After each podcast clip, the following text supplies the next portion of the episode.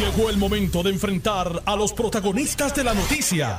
Esto es el podcast de En Caliente con Carmen Jové. Muy buenas tardes, soy Jerry Rodríguez y obviamente estoy aquí cubriendo a la compañera y amiga Carmen Jovet, que aún está ya mismito en esos días, ya mismito está cogiéndose unos días y más adelante va a estar con ustedes aquí en Caliente con la Jovet. Tengo esa difícil tarea de realizar esta labor por esa experimentada mujer periodista, la mujer noticia Carmen Jovet, con quien me une una grande amistad. Así que ya Carmen, ya mismito en unos días más va a estar acá con nosotros. El programa de hoy de inmediato recibimos la visita, nos honra con su visita el director del FBI en Puerto Rico, Joseph González. Gracias por estar con nosotros acá en Noti1, en Caliente con la Jovet. Muchas, muchas felicidades. Bueno, hoy tenemos al director del FBI para hablar un poquito de lo que ha transcurrido yo creo que debemos comenzar haciendo tal vez un pequeño resumen de uno o dos minutos de lo que fue el 2023 en esa importante agencia federal aquí en Puerto Rico. Wow, 2023 eh, fue un año eh, bien activo para nuestra agencia. Eh, como sabemos, tuvimos varios juicios importantes que se vieron el año pasado, incluyendo el juicio de Sixto George, de Félix Verdejo, el caso de Spagnaletti, el Alexi Candelario de la Tómbola, el juicio de Ángel Pérez, eh, porque muchas personas piensan que cuando nosotros eh, salimos a la calle, hacemos los arrestos, que el trabajo a ese momento ya terminó. Y en realidad el trabajo empieza, sigue en ese momento y llevar un juicio eh, toma mucha, mucha recursos, trabajo, pero en todos esos casos vimos, ¿verdad?, que nuestro trabajo, de la manera que lo hicimos, de la manera correcta, eh, y llegamos al fin a lo que siempre buscamos, que se logre la justicia. Hoy día pensamos, ¿verdad?, uniéndome a esto de, de lo que sucedió en el 2023, ya hoy a ocho días del primer mes, 8 de enero del 2024, antes de pasar esas proyecciones, si hiciéramos una comparación con la tecnología que vemos hoy, vemos mucha tecnología al alcance del ciudadano común. Uno siempre queda con la interrogante cuánta tecnología que aún desconocemos puede estar siendo utilizada por entidades como las que usted dirige aquí en Puerto Rico. E, ¿Esto acelera en gran manera todas estas investigaciones? ¿Cuánto viene a aportar la tecnología? No, eh, la tecnología es bien, bien importante para nuestras investigaciones. Eh, sin la tecnología no podemos hacer eh, las investigaciones que hacemos porque ya sabemos de muchos de estos eh, elementos criminales de igual manera usan la tecnología ah, para cometer los delitos y, es por eso que nosotros tenemos que mantenernos frente a la amenaza, ¿verdad? Siempre estamos viendo diferentes esquemas de fraude a través del internet, que si cyber hacking y, y muchas otras cuestiones y nosotros nos tenemos que mantener al frente de eso para, número uno, educar al pueblo, pero si alguien cae en, uno de estos tipos de, esquemas, de fraude, tener las herramientas para investigar. O sea que debemos pensar que cuando nosotros al alcance del ciudadano común vemos que está esta tecnología, obviamente al alcance nuestro, debemos pensar que ustedes tienen entonces la tecnología aún más adelantada para poder contrarrestar, porque si lo vemos desde un punto de vista básico, es una guerra de tecnología hoy día. Así es, así es, y es algo que cambia casi eh, cada día, tú sabes, y cada vez que vemos eh, o tumbamos una organización criminal que puede ser estar operando en Puerto Rico, en los Estados Unidos, a nivel global, vemos, tú sabes, que tan pronto eh, arrestamos, hacemos las acusaciones, empiezan a cambiar la forma de operar, obtener nueva tecnología para hacer su, su para, para delincuar, delinquir. Delinquir. y, y las proyecciones, las proyecciones para el 2024 se quedaron ahí sobre la mesa, investigaciones de corrupción gubernamental. La gente está a la expectativa de esto. Sí, so, eh, nuestra investigación en todos los delitos que trabajamos eh, van y van a seguir siendo bien, bien activas. Ahora, como entramos en un ciclo de elecciones, eh, lo último que nuestra agencia quiere hacer o la Fiscalía Federal es impactar los resultados de una elección. Eso hay unos hay unas políticas del Departamento de Justicia que tenemos que eh, asegurar, asegurarnos eh, que seguimos. Y parte de eso es que nuestras investigaciones toman, no paran, eh, siguen, pero de una manera un poquito más, como lo decimos en inglés, covert. ¿verdad? ¿Qué significa eso? Que vamos a hacer nuestras investigaciones no en el luz público. Si se tiene que hacer unos allanamientos, vamos a tener de hacerlo de una manera que el, el, pueblo, la prensa no se entere de lo que estamos haciendo, porque eso en realidad puede afectar los resultados de unas elecciones. Pero, pero están conscientes de que si la investigación culmina y hay que presentar acusaciones en el año electoral, una investigación del FBI pudiera decidir las elecciones en Puerto Rico. Eh, eh, puede, puede pasar. Lo hemos visto eh, en el pasado a nivel nacional que ha pasado. pero eso es una determinación que se va a hacer, tú sabes, eh, si la investigación está lista, una decisión que se toma entre nuestra agencia, eh, Fiscalía Federal, y vamos a tener que consultarlo con la sección de integridad pública en Washington, D.C., del Departamento de Justicia. La investigación en Bahía Jobos culminó o aún esto continúa. Hemos visto acusaciones con la situación de Salinas, Bahía Jobos. ¿Esa investigación está abierta? Eh, como dijimos durante la conferencia de prensa, esa investigación sigue. Eh, cualquier persona que tenga información o que sepan que lo que se acusan a estos otros individuos, que si ellos hicieron algo similar, mejor que vengan a nuestra oficina, que hablen con nosotros, um, porque siempre, siempre estamos, tú sabes, estamos eh, disponibles para hablar con esas personas sobre lo que pasó. En otras ocasiones, otras instancias, usted utiliza y hace el llamado, director, y en conferencia de prensa que nos ha tocado cubrir, hemos visto que el mismo llamado usted se lo hace a los políticos en términos, cuando se está tocando el término de, corrupción gubernamental. ¿Ese llamado está abierto o no es necesario el, en este momento? El llamado está abierto y no solamente a, políticos, esto es, es para todos, ¿verdad? Si las personas lo están haciendo mal, si tienen información eh, de personas que lo están haciendo mal, lo mejor que hacer es venir a nuestra oficina y hablar con nosotros. Le pregunto porque recientemente muchas personas arremetieron contra el presidente de la Cámara de Representantes, Rafael Tatito Hernández, que él dijo, sí, me han requerido información tanto a nivel estatal como a nivel federal, dando a entender que hay investigaciones abiertas que involucran a personas directas o indirectas de lo que es la Asamblea Legislativa. Como sabemos, eh, nuestra política es, eh, no vamos a confirmar ni negar la existencia de una investigación, porque de igual manera, eso puede tener un efecto en la imagen eh, y lo que el pueblo piensa de un candidato, una persona. Esto es, lo escucho hablar y establecer esa política interna federal esto se parece a lo que es tal vez en términos comerciales la veda electoral, que se le prohíbe a los candidatos llevar a cabo algún tipo de anuncio o propaganda que no haya pasado, ¿verdad?, por el contralor electoral. Esto es prácticamente un tipo de política como eso. Ustedes no quieren influenciar en la mente del elector porque se divulgue algún tipo de investigación que se está llevando a cabo, toda vez que no ha concluido y no se ha adjudicado culpa. y así mismo es, porque nosotros eh, cada día recibimos mucha información, ¿verdad? Y eh, alguna de esa información es, creíble, alguna de esa información a veces son eh, rumores o información de personas que quieren hacerle daños a otras personas. So, lo último que nosotros queremos hacer es o y la luz pública avisando que tenemos una investigación contra alguien cuando en realidad no hay, o no han cometido un delito y como mencioné anterior, podemos impactar las elecciones.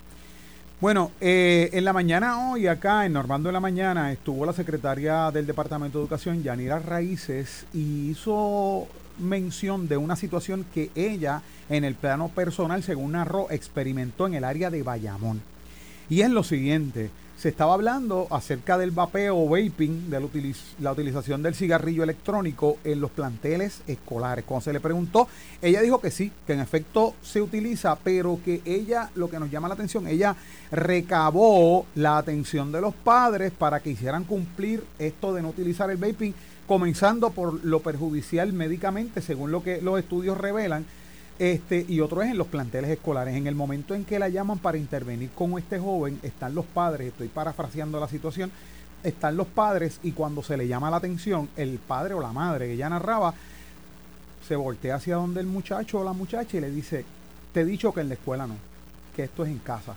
¿Hay algún tipo de violación a nivel federal? ¿Hay algún tipo de estipulación a nivel federal para, para trabajar con esto del vaping en los planteles escolares? Eh, lo que yo eh, conozco sobre, esa eh, situación, no creo que hay ningún delito federal ahí en, eso, pero sabemos, ¿verdad? Por, por muchos años ya que esto es una situación, ¿verdad? Cuando hablamos de, estamos hablando de vaping, que es una cosa, pero de igual manera es, abre la puerta para el uso de otro tipo de de, droga, ¿verdad? El vaping no es un narcótico, no es una droga, no es algo que está regulado, pero...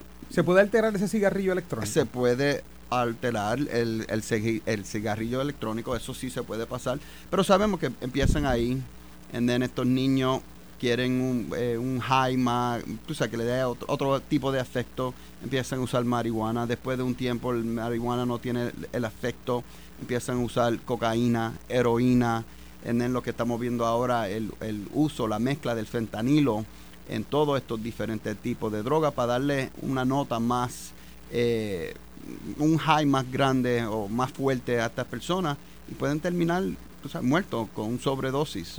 es una situación eh, que preocupa. ¿Y cuál es el llamado a los padres? Yanira le hacía un llamado a los padres. Sí, no, eh, los padres tienen que estar pendientes de sus hijos, tienen que cuidar a su hijo, porque esto es, eh, se dice en inglés, el gateway drug, ¿verdad? Que empiezan eh, con cosas pequeñas y siguen utilizando diferentes narcóticos, drogas, um, y es un problema. En una actividad que se dio, arrestan a cinco individuos de la ganga vinculados a la ganga Las FARC cerca del residencial Monteatillo, en el área donde se efectuó el concierto del cantante Anuel AA, en el cual no hubo incidentes mayores. Algunas personas llegan y dentro del marco de, de la especulación, ¿será que estos conciertos se están dando y bandas rivales de las que ya existen esos residenciales de alguna forma quisieran aprovechar ese momento?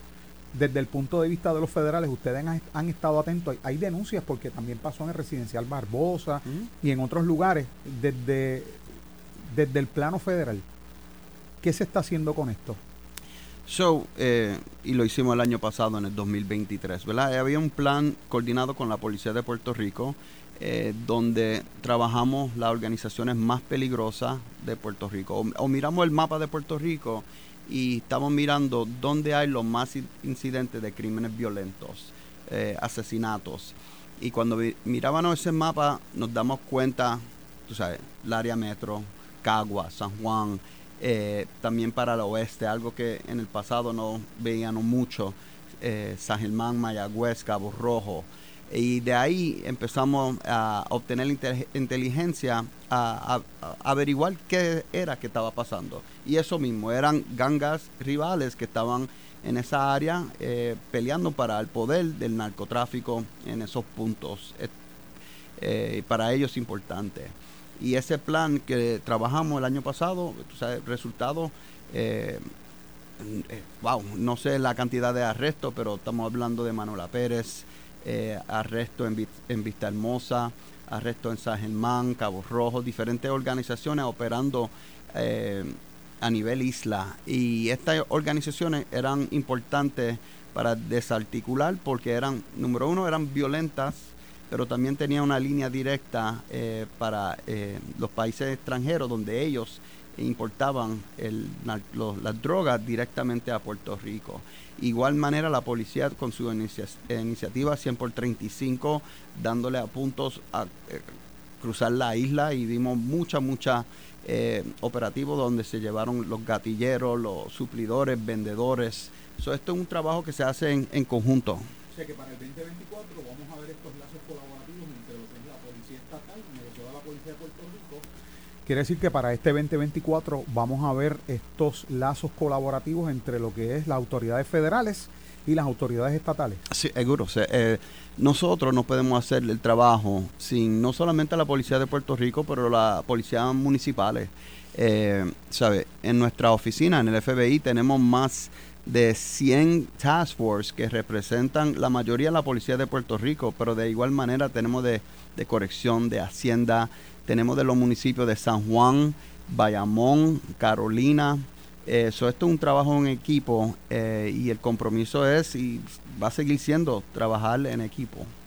Me llama mucho la atención, que bueno que puedo tenerlo aquí para entrevistarlo, eh, porque me llama mucho la atención. En días, llevo varias semanas, obviamente los que estamos trabajando, ¿verdad? Dentro de lo que son las noticias, tenemos que ocultar y buscar en todos los medios a nivel nacional, a nivel internacional.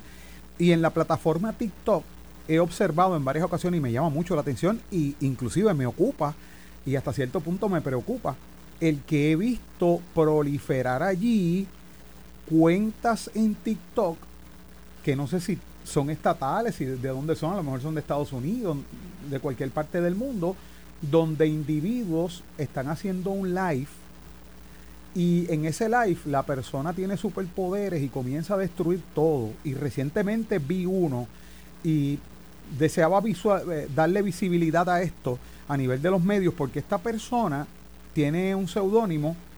Eh, cuando uno va al perfil, la persona se ve que es masculina. Y le pongo este ejemplo, ¿verdad? Eh, como un ejemplo real para ver si esto ya es una tendencia y qué gestión está haciendo desde el gobierno federal con esto. Esta persona, las fotos es masculino, más sin embargo su personaje es una fémina, como que salió del baño y tiene una toalla.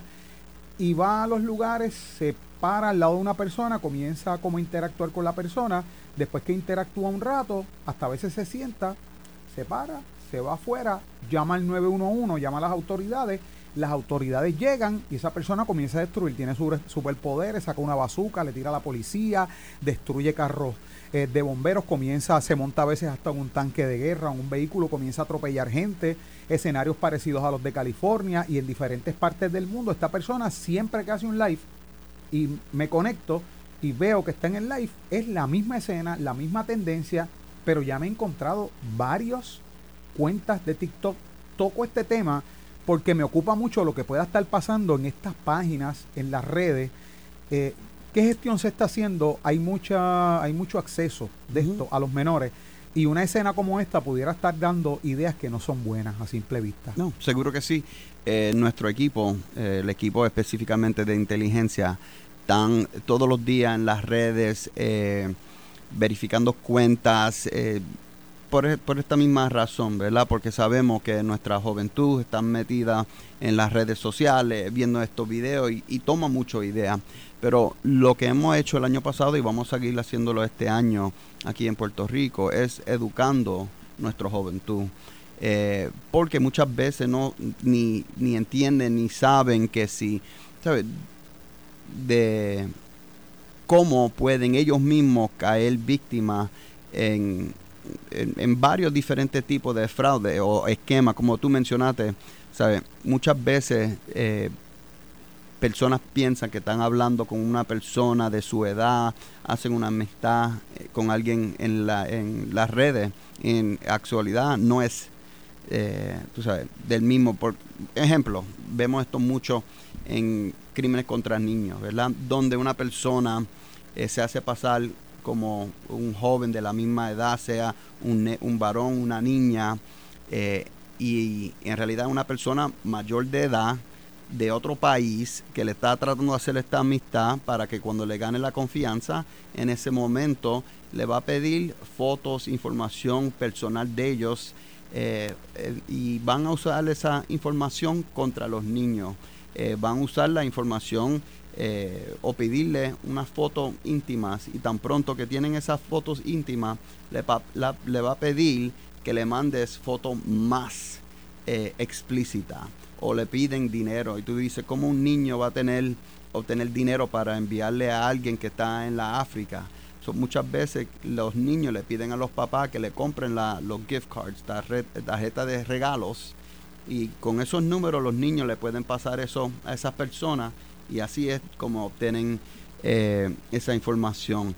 Eh, pero como mencionaste, tú sabes, lo que estamos viendo en las redes eh, a veces es, preocupante, porque de ahí, como mencionaste, toman ideas y quieren hacer lo mismo. Eso porque hicimos el año pasado la campaña para educar a los niños que las amenazas eh, no son chistes, lo que dice el, hoax, la broma, ¿verdad? Piensan que pueden llamar al 911 eh, de su, y decir que hay un, tirador activo en la escuela, una bomba en la escuela, y, y enseñándole a esos niños que eso también le podemos someter cargos federales por cosas así. Sabemos que en el año electoral, pues todo el mundo está a la expectativa. Uno de los puntos es lo que usted menciona acerca de las investigaciones que se llevan a cabo por corrupción gubernamental y que envuelve a funcionarios públicos y más que todo a las personas que están de alguna forma aspirando a algún cargo público. Pero más allá de esto, en la sociedad, el ciudadano común, en las comunidades, eh, sabemos que los ánimos están exasperados y hay quien sabe procesar su, su orientación política, ¿verdad? O su afiliación, afiliación a algún partido político, pero existen algunas personas que tal vez vamos a, vamos a tratar de poner una, una frase para identificar esto, que tienen, eh, son fanáticos desmedidos de los partidos políticos y que uno pudiera llegar a pensar que estas personas pudieran intentar hacer cualquier cosa en contra de su adversario o en contra de su adversario para favorecer a la persona con quien ellos se identifican. ¿Hasta dónde intervienen las autoridades federales? Y es que en una ocasión estuve leyendo hace, hace años, yo creo que hace como dos años más o menos, un, un artículo, eh, no era de aquí, Estados Unidos, donde hablaba inclusive, utilizaba el término, y, y usted me corregirá, utilizaba el término terrorismo urbano para identificar este tipo de persona que se identifica con una con un partido, una insignia partido político y que son personas que tal vez hay eh, eh, como hay que tienen que ser observados. Sí, so el término que usamos es eh, domestic terrorism, terrorismo doméstico, ¿verdad? Eh, interno. Eh, y so esta es una una violación que trabajamos. Hay un equipo dedicado a trabajar estos tipos de, de delitos, ¿verdad? Una escuadra de contraterrorismo que tenemos en nuestra oficina y ahí es donde se sienta también el, lo que llamamos el Joint Terrorism Task Force, que son eh, elementos de varias agencias federales y estatales que trabajamos conjunto sobre estos tipos de amenazas. Digo que esto es un poquito difícil trabajar porque la misión del FBI es proteger el pueblo número uno y número dos, eh, defender la constitución. Y cuando hablamos de la constitución, personas pueden ir en las redes, pueden ir en la calle, donde sea, frente al edificio federal, gritar lo que tú quieres, gritar, eh, sabes, si está contra un candidato, pro un candidato, quiere los Estados Unidos fuera de Puerto Rico, los quiere aquí. Esa parte nosotros, el trabajo de nosotros es proteger esos derechos para las personas, eh, poder expresarse de la forma que ellos quieran, ¿verdad? Ahora, cuando vemos que hay eh, el, el, speech, ¿verdad? Cuando hay el, ¿qué es la palabra que estoy buscando? Eh, vamos a decir, el tienen un, un pensamiento, ¿verdad? Y then hay una ideología atachado a esos pensamientos, pero then va a llevarlo a otro nivel con violencia. Ahí es donde nosotros intervenimos. Estamos hablando, ahí es donde eh, la definición de terrorismo es el ideology, como decimos la ideología en, en, inglés, ideology, más eh, tiene una molestia, ¿verdad? Y un grievance, una molestia, y then hay un acto de violencia. Ahí es la definición de terrorismo. Aunque como usted establece, ¿verdad? Eh, en su explicación, es difícil poder identificar dónde está uno y otro, pero obviamente eh, ustedes, y le pregunto, ustedes tienen los indicadores, aquellas cosas que a ustedes le indican o le levantan una bandera, una alerta de que posiblemente esto pudiera ocurrir usted habla de este equipo de trabajo a nivel de Estados Unidos y, sus jurisdicciones o en Puerto Rico sí existe ese equipo. En Puerto Rico ese equipo existe. Existe y también bien activo. Es un ejemplo que siempre usamos, ¿verdad? Eh, y, vemos muchas de las protestas que eh, ocurren frente al edificio federal. Es un ejemplo, las personas que no están eh, satisfechos con, con Luma, ¿verdad? Tú puedes quedar, puedes ir a la calle hacer tu letrero, quiere Luma afuera, eso está en, sus derechos constitucionales. Ahora, si esa persona lo lleva a otro nivel y trata de hacer algo contra un empleado de Luma, una persona trata de hacer algo con una subestación eh, de electricidad, ahí es donde cruza esa línea. Ya para finalizar, ¿se han llegado a procesar recientemente personas por violaciones a esto aquí en Puerto Rico? Eh, hemos eh, procesado personas aquí en Puerto Rico por esos tipos de delito. la última que se procesó fue una estudiante el año pasado eh, pero esa tenía más que ver con, estaba haciendo amenazas a um, la ciudad de Uvalde, donde hubo el active shooter. Eh, y esta niña de Puerto Rico estaban haciendo ese eh, tipo de amenazas hacia allá. Director del FBI en Puerto Rico, Joseph González, gracias por haber estado acá con nosotros. 2024 apenas comenzando, ya más adelante lo tendremos por acá en Noti1. Gracias por haber estado con nosotros. Gracias por la invitación, su orden. Nosotros pausamos y continuamos con más ya mismito de En Caliente con la Jovet. Estás escuchando el podcast de En Caliente con Carmen Jovet de Noti1630. Muy buenas tardes, soy Jerry Rodríguez y estoy por aquí cubriendo a la amiga, compañera, la mujer noticia Carmen Jovet, que en unos días va a estar acá de regreso con todos ustedes y con nosotros acá en Noti1630. Hoy es lunes 8 de enero del 2024 y como cada lunes tengo por aquí al licenciado Ramón Torres. Buenas tardes. Buenas tardes, ¿cómo está usted? A toda la audiencia de Carmen, a todos esos buenos puertorriqueños que nos están escuchando, feliz Navidad, feliz Año Nuevo, que esta es la primera comparecencia mía aquí a, a Noti1 después que cambia el año. Gracias por la invitación como dice Carmen, me encantan los lunes, pero hoy he estado duro porque vengo de unos días de, estar en casa y se me hizo difícil levantarme, se me hizo difícil arrancar, pero aquí estamos. Como que hoy está todo el muchas de las personas, la gran mayoría, están como retornando a los trabajos y retornando a la rutina. Muchos de ellos utilizan la frase he regresado a la realidad, porque pues ya sabemos que con todas estas festividades y el que no tenía vacaciones en época navideña, uno que otro día pudo coger libre ¿verdad? Así que estamos de regreso acá. ¿Y qué regreso? Uno pierde la rutina, ¿verdad? De levantarse temprano y pues esta mañana fue difícil. Y, el, y, las, las calles lo saben. Había un tapón esta mañana eso comenzó. que no, lo coordiné y llegué tarde a donde iba a ir. Eso, eso ya comenzó, así que usted haga los ajustes porque ya comenzó este nuevo periodo escolar y ya comienzan a activarse nuevamente lo que es el periodo escolar en Departamento de Educación de escuelas privadas, universidades y esto en la mañana se va a poner nuevamente la congestión bueno, eh, vamos a comenzar, licenciado. Ya recogió los endosos, le falta poco. Falta poco, ya estoy ya estoy por encima del casi 70%. Me faltan unos, unos, unos cientos por recogerlo. Yo el entre el 24 y el, y el día de ayer no, no recogí casi nada porque estuve eh, dedicándome a, a quehaceres de padre, que son importantes. Eh, pero ciertamente, pues esta semana les vamos a dar duro y esperamos ya para mediados de la semana que viene tenerlos completos. Eh, esto no es un maratón, mucha gente se expresa de esa manera, esto no es un maratón, esto es, esto no es una, una no son 100 metros, esto es un maratón. Esto eh, eh, vamos a tenerlos completos próximamente y, visitando muchos sitios. Hay un plan de trabajo que vamos a establecer, que ya tengo escrito, de cómo empezamos las visitas y cómo, cuándo empezamos y culminando el 2 de junio, que es la primaria. Obviamente usted tiene su aspiración a. Obviamente ahora usted tiene su, la Jara siempre pendiente, saluda a la Jara que nuestro director técnico ahí siempre está pendiente, tiene todos los sentidos puestos en su trabajo. Bueno, eh, obviamente usted tiene su aspiración a la Cámara de Representantes por acumulación, eh, pero usted siempre ha estado ligado de una forma u otra a la política. Esto de recoger los endosos en tiempo récord es una modalidad de este periodo eleccionario que da la impresión de como si el mensaje fuera que mientras más rápido lo cojan, más oportunidades tienes de ganar. Eso bueno, eso puede verse de esa manera y, posiblemente ese es, el, ese es el mensaje que se quiere llevar.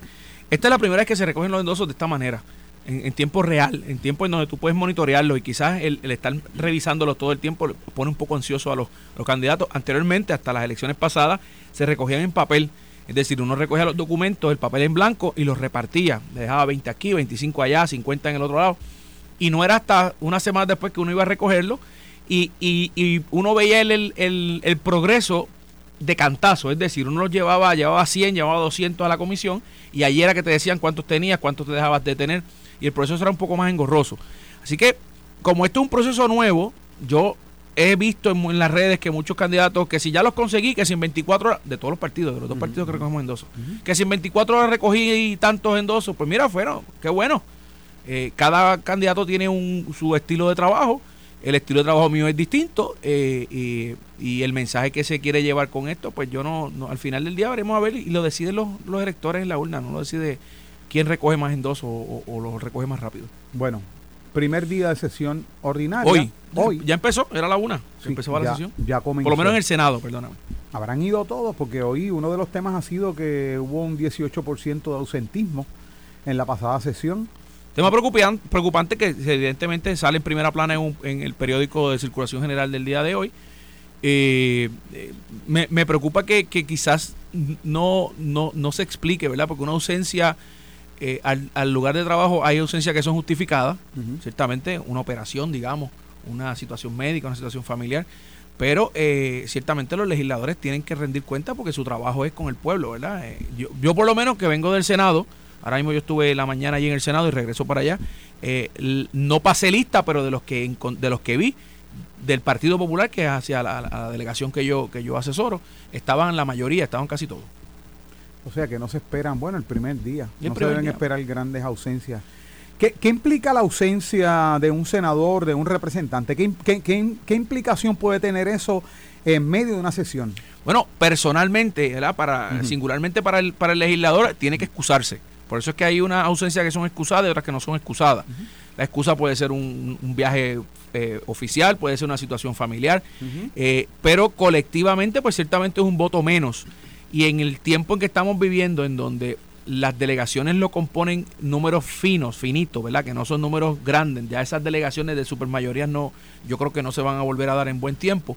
Eh, la ausencia de un legislador al momento de votar, pues es el resultado, ¿verdad? Tiene el resultado de que los, la, la, delegación no pueda aprobar medidas, si quiere aprobar alguna medida que sea por, ¿verdad? Este, de, de interés para la delegación en el caso del Senado, en donde la delegación más grande que da el Partido Popular le faltan dos votos para aprobar medidas, porque son requiere 14 y son 12, pues ciertamente el que falte uno hay que buscar. De ordinario hay que buscar dos votos, pues si falta alguno hay que buscar tres votos o cuatro, los que falten. En la, en la Cámara, que pasa lo mismo con, un voto menos, son, son 26 para aprobar y el, Partido Popular tiene 25, pues pasará lo mismo. Habría que empezar a buscar, a negociar y, y entonces pone a la legislatura a no ser un sello de goma de nadie, ¿verdad? Pone a que todos los intereses estén sobre la mesa. Siendo honesto, usted va a pertenecer, usted aspira a pertenecer, ¿verdad? Al cuerpo legislativo, no como asesor, sino directamente como legislador. ¿Es correcto pensar que hay ausencias de esas las cuales sea por yo no quiero estar presente cuando se vote por ese proyecto? Bueno, es posible que eso, eso, eso, que eso suceda. Eso habría que preguntarle a cada uno eh, de los legisladores en particular dentro de cada una de, los, de las votaciones. Eh, yo creo que si eso fuese así y se logra confirmar, yo creo que es altamente reprochable que eso suceda de esa manera, eh, porque a uno lo escogen para, para, para tomar decisiones buenas o malas, ¿verdad? Yo, yo no creo en estar en, términos medios, estar eh, hablando como péndulo, ¿verdad? Hoy sí, mañana no. Hay que tener una, una, una visión de lo que uno quiere y escuchar las partes. Oye, yo creo en muchas cosas las veo, tengo una visión de vida conforme a cómo me como he criado, pero si alguien me trae una mejor información, puede que me convenza y cambie de opinión. No hay nada malo en eso. Pero eh, en cuanto a las ausencias, yo creo que deben estar allí, ¿verdad? Y, nadie nadie tiene ausencia, eh, asistencia perfecta porque siempre surgen cosas. Voy a dar un ejemplo eh, tangible si uno está en el trabajo y me llaman de la escuela a la nena que tengo que ir a recogerla porque le pasó algo, se cayó, Dios la cuide o, se siente mal, yo voy a faltarla donde yo esté, sea mi trabajo ahora, sea los tribunales o sea inclusive la propia legislatura para ir a buscar a mi hija. Uno de los temas que va a tocar trabajar en la, en la sesión legislativa, en esta sesión ordinaria, tal vez, eh, le pregunto, ¿sería lo de la reforma contributiva? Por supuesto, por supuesto que sí. Eh, ¿Se logrará convencer a la Junta de Supervisión Fiscal? Bueno, fíjate que el anuncio que da el, director ejecutivo, me escapa el nombre de la hora. Yafaf. Eh, no, el de, la Junta, el de la Junta de Control Fiscal. El director ejecutivo. Robert Mujica. Robert Mujica habla de que hay que sentarse a dialogar. Fíjate que no es que dice que no va directamente, es que hay que sentarse a dialogar. Las posibilidades de aprobarla eh, son altas, los cuerpos, los, las, delegaciones de los cuerpos están comprometidas con eso. Me parece que el gobernador también está comprometido con eso. Eh, sería cuestión de, afinar, ajustar algunos detalles. Pero nada, nada, es- nada es imposible, menos en esta sesión, que es la sesión que está matizada por unas primarias. Fíjate que esta es la primera vez. Un tema bien juicy para Mira, los candidatos. Mira, mira, mira Todos esto. quisieran protagonizar una posible aprobación. Yo, yo vengo monitoreando la, el- la radio, todas las emisoras, desde por la mañana, y todo el mundo ha hablado de esto, y nadie se ha dado cuenta, o lo han traído a la discusión pública, que el 2 de junio, que son las primarias, estamos en medio de la sesión, porque la sesión termina el 30 de junio. Y las primarias son el 2 de junio. Es decir, la primaria es antes del cierre de sesión. O sea que al que le brinda beneficios eleccionarios de voto va a tratar de impulsar o de forzar el que se apruebe y al que no va a arrastrar los pies Pe- pensar- porque le beneficia que no se apruebe porque tal vez perjudica a su contrario. Pensar otra cosa sería, sería ser bien iluso, porque ciertamente las decisiones que uno como legislador toma le repercuten en, la- en los votos. Pero usted es asesor en la legislatura y yo pudiera pensarle que hay agenda para que eso se apruebe o se tome una determinación, esté ya el 2 de junio ya aprobado, Que esté ya firmado por el gobernador. ya. ya firmado por el Claro que gobernador. sí, por supuesto. No, no tengo por qué decir que no. Y eso, eso tal vez será así. Bueno, otra de las cosas que es el tema bien fuerte, uno de los temas fuertes hoy, es que, digo, y esto se viene hablando, licenciado Ramón Torres, esto es un tema de hace rato y es un tema que yo sé que los políticos así lo perciben. Llevan muchos años estos residentes, especialmente, no únicamente los alcaldes, los residentes de estos pueblos donde mayor devastación hubo desde los huracanes y especialmente los terremotos. Todavía hay personas, todavía habemos personas, me incluyen ellos, que no encontremos una explicación lógica para que algo que se debe hacer, y cuando estamos hablando de algo relevante como la residencia, como el hogar, ¿verdad? La residencia de una familia no pueda estar reconstruida. Cuando tuvimos que cubrir lo que fue la demolición de estructuras que fueron devastadas por los terremotos, como que vimos todo un andamiaje burocrático para lograr destruir esas, esas estructuras que ya no servían.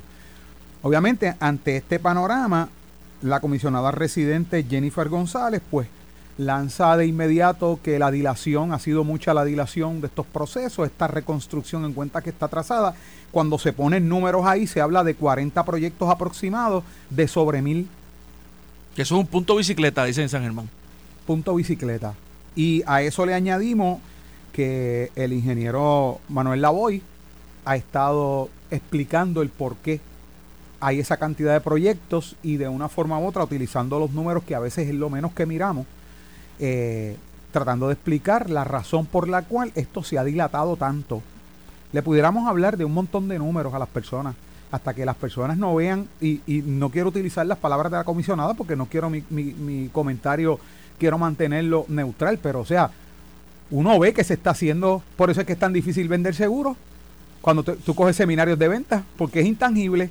O sea, se hace más fácil vender un ramo de flores, tal vez que un, que un seguro, no por el precio, sino porque es intangible el seguro. Entonces, si uno no ve una estructura o el comienzo de una estructura, como que no, no va a haber convencimiento en esto. Este tema está fuerte para los Mira, aspirantes. Mira, bien fuerte y bien difícil de expresar en palabras. ¿Por qué? Porque como bien dijiste, los intangibles no, no, no hay algo físico que tú puedas ver.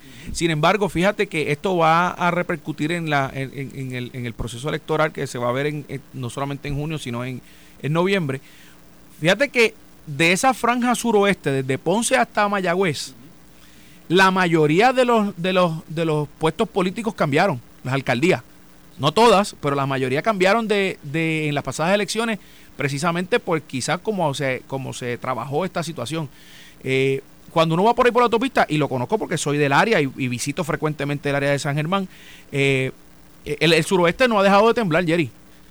En, menor, en, en menor cantidad, pero continúa temblando. Y a mí me, me está bastante curioso y a veces hasta gracioso, algo que no lo es porque yo visito el área de San Germán y, y, y, pasa un, un, gemezón, ¿verdad? Un- se, estremece la tierra y ya están acostumbrados. Ya inclusive el- mi familia dice, ah, eso fue un punto 3, un punto 2, eso no, va a pasar nada. Sin embargo, pues como yo no estoy acostumbrado porque estoy viviendo en el metro, uno se asusta. Y entonces, en la medida en que el gobierno, el que sea, popular PNP, el gobernador, la comisión de residentes, traigan esta discusión al, al, al, al ojo público, al, resto del país, pues va a tener un, un, va a tener unos efectos en la, en, en, la, en la elección, porque la alta burocracia, sea del gobierno central o del gobierno federal, no ha permitido que los el, que el proceso fluya, ¿verdad? Y todavía hemos visto como recientemente vimos la, la demolición de un edificio, ¿verdad? El edificio de AELA, que, que yo creo que es un, lo podemos eh, utilizar como ejemplo, que aunque no es un edificio de vivienda, si era un edificio grande y, y, lo, y, lo, vinieron a demoler ahora, ¿cuánto tiempo? Casi cuatro años después. Eh, así que va a afectar las elecciones. Eso va a afectar, va a ser parte de la, de la discusión en esa área del proceso electoral. Hay, hay quien todavía no entiende, no por la palabra en sí, el significado de la palabra burocracia, sino tal vez, sí, lo que tal vez se nos hace difícil entender es lo siguiente. Y entonces, ¿verdad? ¿Dónde vamos a llegar? Eh, ok, a lo que se nos hace difícil entender en muchas ocasiones no es el significado de la Real Academia de la Lengua Española, eh, de la palabra burocracia. Lo que se hace difícil entender dónde, dónde en el proceso se ataca, qué es lo que sucede, si, por, por simplificarlo, para que el ciudadano común nos pueda entender, que es que hay un documento que hay que enviarle al gobierno federal para que obligue la cantidad de dinero o cada vez que yo como institución, como Cor 3, voy a adjudicarle a, a este alcalde el dinero para levantar esta estructura, hay que esperar que ellos me den unos documentos, porque hay que ser justo en esto. Si hay alguien que está atrasando el proceso o, o, ahí dentro del proceso hay un elemento, un paso que es donde se atasca esto, pues sobre eso hay que trabajar. ¿Cuál es? Cuál Mira, es ¿Por qué se atrasa tanto esto? Se ha demonizado la burocracia, quizás vamos a ir un poco atrás en la historia de esto. Uh -huh. Se ha demonizado la, el, la, palabra burocracia porque la burocracia lo que requiere es que el gobierno tenga unos protocolos y, uno, y una, unos un, uno, unos planes a seguir para cuando hay desembolso de, de, de fondos, cuando uh -huh. hay que dar algún servicio. Eh, y la burocracia no es mala, lo que, hay, lo que es malo es la alta burocratización, la burocracia en exceso. Su, el que primero acuñó la palabra burocracia, que fue Max Weber, un filósofo este, alemán, decía que la burocracia era necesaria para evitar que el gobierno se excediera. Uh -huh. pero que la alta burocratización, burocratización me matan el que burocratización, lo que lo que eliminaba era el, el, el, el, el hecho de que las personas tuviesen discreción y ahí es que está el problema cuando la burocracia elimina la discreción gubernamental es que se atrasan los trabajos y hay que identificar si es ese es el problema que a mi juicio ese es verdad sin haberlo estudiado lo digo anecdóticamente la, eh, la el exceso de burocracia hace que no haya discreción y que en un documento que requiera que ustedes utilicen, y lo estoy llevando al extremo, que utilicen un bolígrafo negro, si lo hacen en bolígrafo azul, te lo rechazo. Y ahí se atrasó el trabajo por seis meses. Que hay documentos en Puerto Rico que es así. Por supuesto, y por sí, eso fue que traigo el ejemplo. Sí, sí, sí. El, no el, el, el, Departamento de Estado Federal te exige que cuando tú solicitas el pasaporte tiene que ser en bolígrafo negro, tinta. No tinta. puede ser rollerball. No, tinta. Y cuando vas a inscribir un muchachito al Departamento de Salud, al registro demográfico, también tiene que ser en tinta. Y, Así que y esas tendrá, cosas, yo creo que es lo que atrasan el proceso. Eso tendrá su razón de ser. Pero dentro de esto que estamos hablando, de este dinero, cuatro años, inclusive hay casos de María, son seis años. ¿Dónde está el estancamiento? ¿En qué punto?